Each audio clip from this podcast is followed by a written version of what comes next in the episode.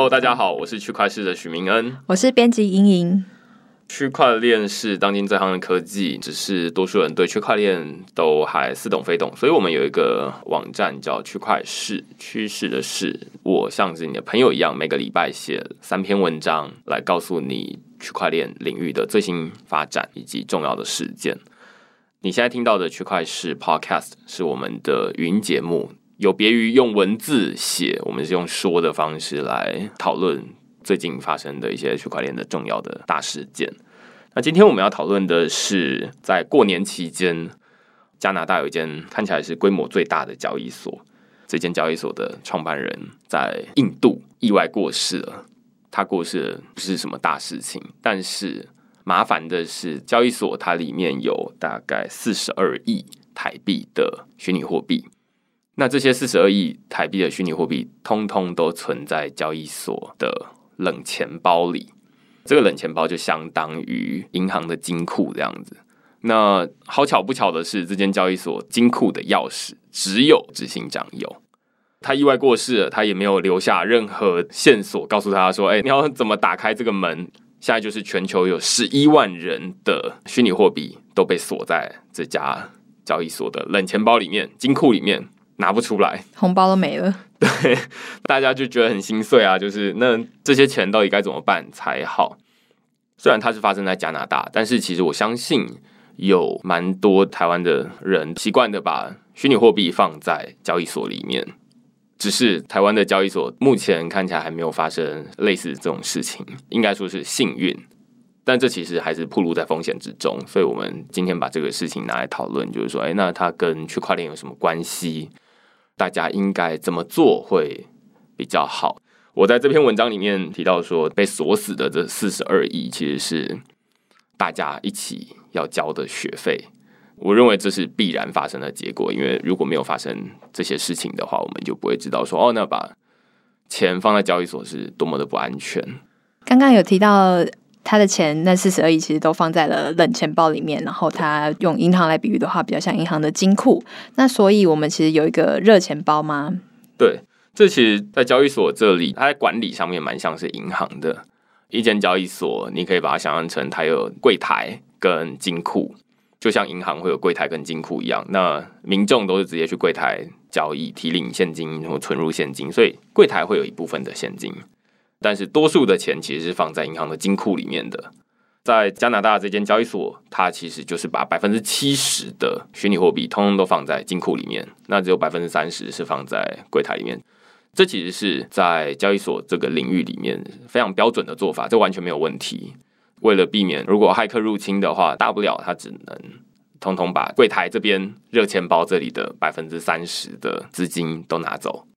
但是它百分之七十的这个金库的钱，它是拿不走的。之所以会说热钱包跟冷钱包，热钱包它其实不是温度的概念啦，它是是不是有连接网络的概念，就有点像是我们现在手机会开热点，这其实是另外一个，就是我们不知道这为什么叫热点，但是它其实就是，哎，那你可以让大家连接你的网络的意思。所以热钱包其实同样的概念，就是说管理资产的这个钱包，它有连接网络，所以我们称它为热钱包。相对于冷钱包，就是我可能是把这些虚拟货币的钥匙放在一个随身碟里面，然后这个随身碟是拔出电脑的，所以它没有连接网络。骇客再厉害，他都没有办法透过网络去找到这个随身碟。所以会说这个是非常安全的做法，也非常多的交易所都是这样，比例不一样而已啊。就是说，有人可能把百分之九十的钱都放在冷钱包里面，剩下的非常少一部分钱放在热钱包里面，这是为了避免骇客入侵的做法。但是问题是出在，虽然它是一个安全的做法，把所有钱都放在冷钱包里面了，但是唯一一个知道这个要如何打开冷钱包的人，他过世了。没有留下任何的线索，说你要去哪里找开启那个金库的方式。对对对对，这其实是这间加拿大交易所管理上面的疏失啊。我认为，当然可能是他们的安全考量，就是说，如果我是这个交易所的执行长的话，我也担心说，如果我把金库的钥匙交给我另外一个，即便我很信赖他的伙伴，他有可能哎，里面金库里面有四十二亿，哎，他有可能就是利欲熏心。就拿着钥匙去开了这样子，那他就跑走了。所以最安全的做法当然是只有我知道。很危险的做法就是，那也要保证你不会出事这样子。那如果你不要说过世好了，你失忆了，那其实那也是这种麻烦哦。这其实是这间交易所它的一个管理上面的问题啊，就是说冷钱包的钥匙只有执行长知道。大家在他过世了之后，跑去找他老婆说：“哎，你知不知道这个四十二亿的金库钥匙在哪里？”他老婆说：“我也不知道，就是我完全没有在参与他们工作上面的东西，所以我也找不到。”那现在就变成说，糟了，那四十二亿的钥匙存在这个已经过世的执行长的脑袋里面。有你在文章里面有写到，这四十二亿恐怕要跟执行长一起陪葬了，这样对，这四十二亿变成他的陪葬品这样子。那所以大家就会想说啊，那这些四十二亿难道就消失了吗？我如果你直接问我的话，我会说，对，这个有点像丢进海里面，这钱现在绑了一颗石头，石沉大海了这样子。因为它影响十一万人，我相信它未来如果哪一天运气不好的话，它应该还会在其他国家发生，包含台湾。我觉得这里可以延伸出一个问题，因为它其实有点像是球场无门。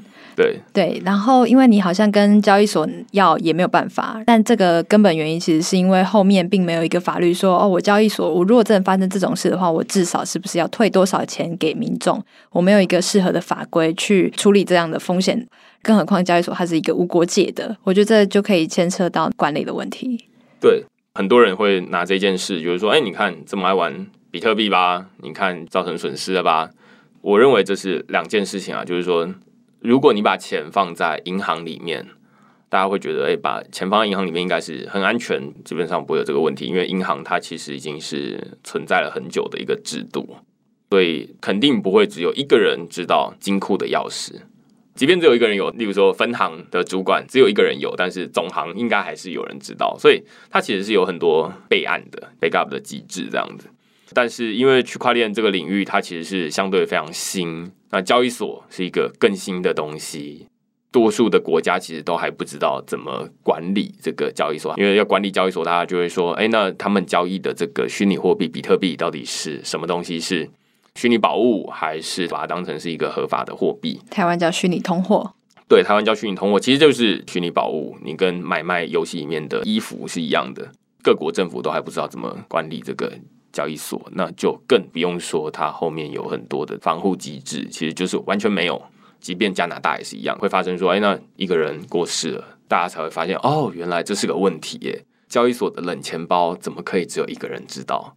那这当然可以用有两种方法来解决了。第一种当然就是说，那法律要规定说，交易所的一些安全的规范，例如说，你不能只有一个人知道，你可能要两个人知道，或者怎么样的，要让别人知道。这其实是有点奇怪的啦。你刚刚我们在聊天的时候，隐隐有举了一个例子，就是可口可乐。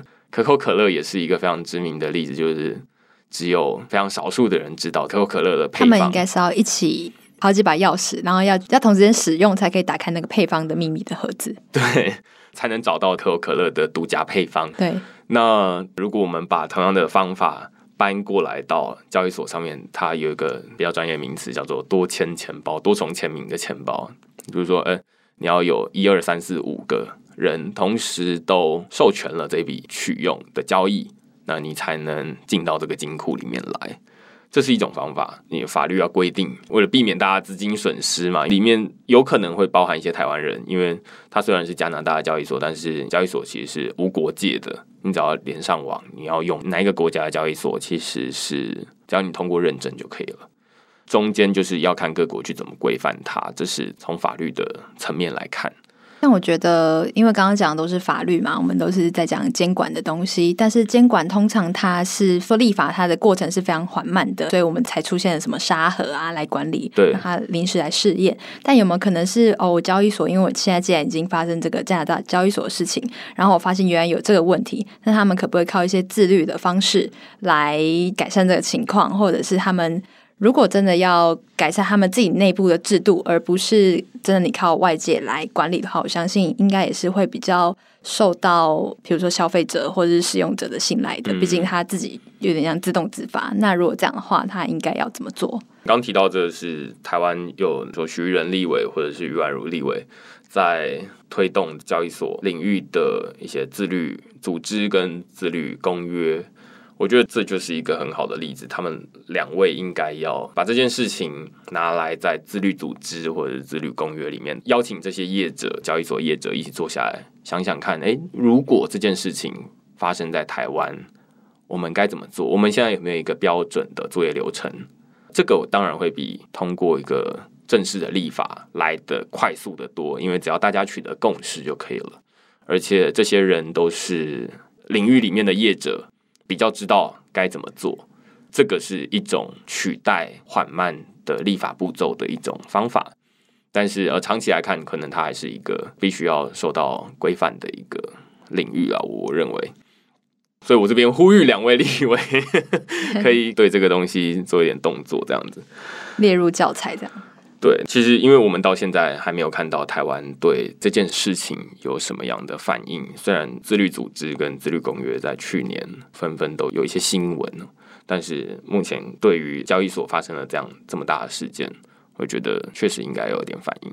接下来就是说，那除了用法律来防范这件事情之外，还有没有什么技术的方式来避免这样的事情再度发生？现在的交易所其实比较像是我们现在要把钱拿去跟别人买卖，我要去买比特币，或者是我要卖比特币，其实都是要先把币交给交易所，然后再请他协助。我要买，那他要去找要卖的人；我要卖，他要去找要买的人。比如说用比特币去换以太币，对对对对，那他就要找到交易的对方。这样，刚刚莹莹也提到，就是说这其实很像是我们大楼的管理员。网拍间要来了，然后可能会先放个一千五在楼下。对，就是放在管理员那边，就是哎，如果送货到了，送货到了要帮我付钱这样子。对，有很多人啦，我相信现在有很多人都是把钱放在交易所里面，就是把，例如说用几十万买的比特币、以太币等等的，都放在交易所里面。这其实就像是你把你几十万通通都存在管理员那边，这听起来就很荒谬。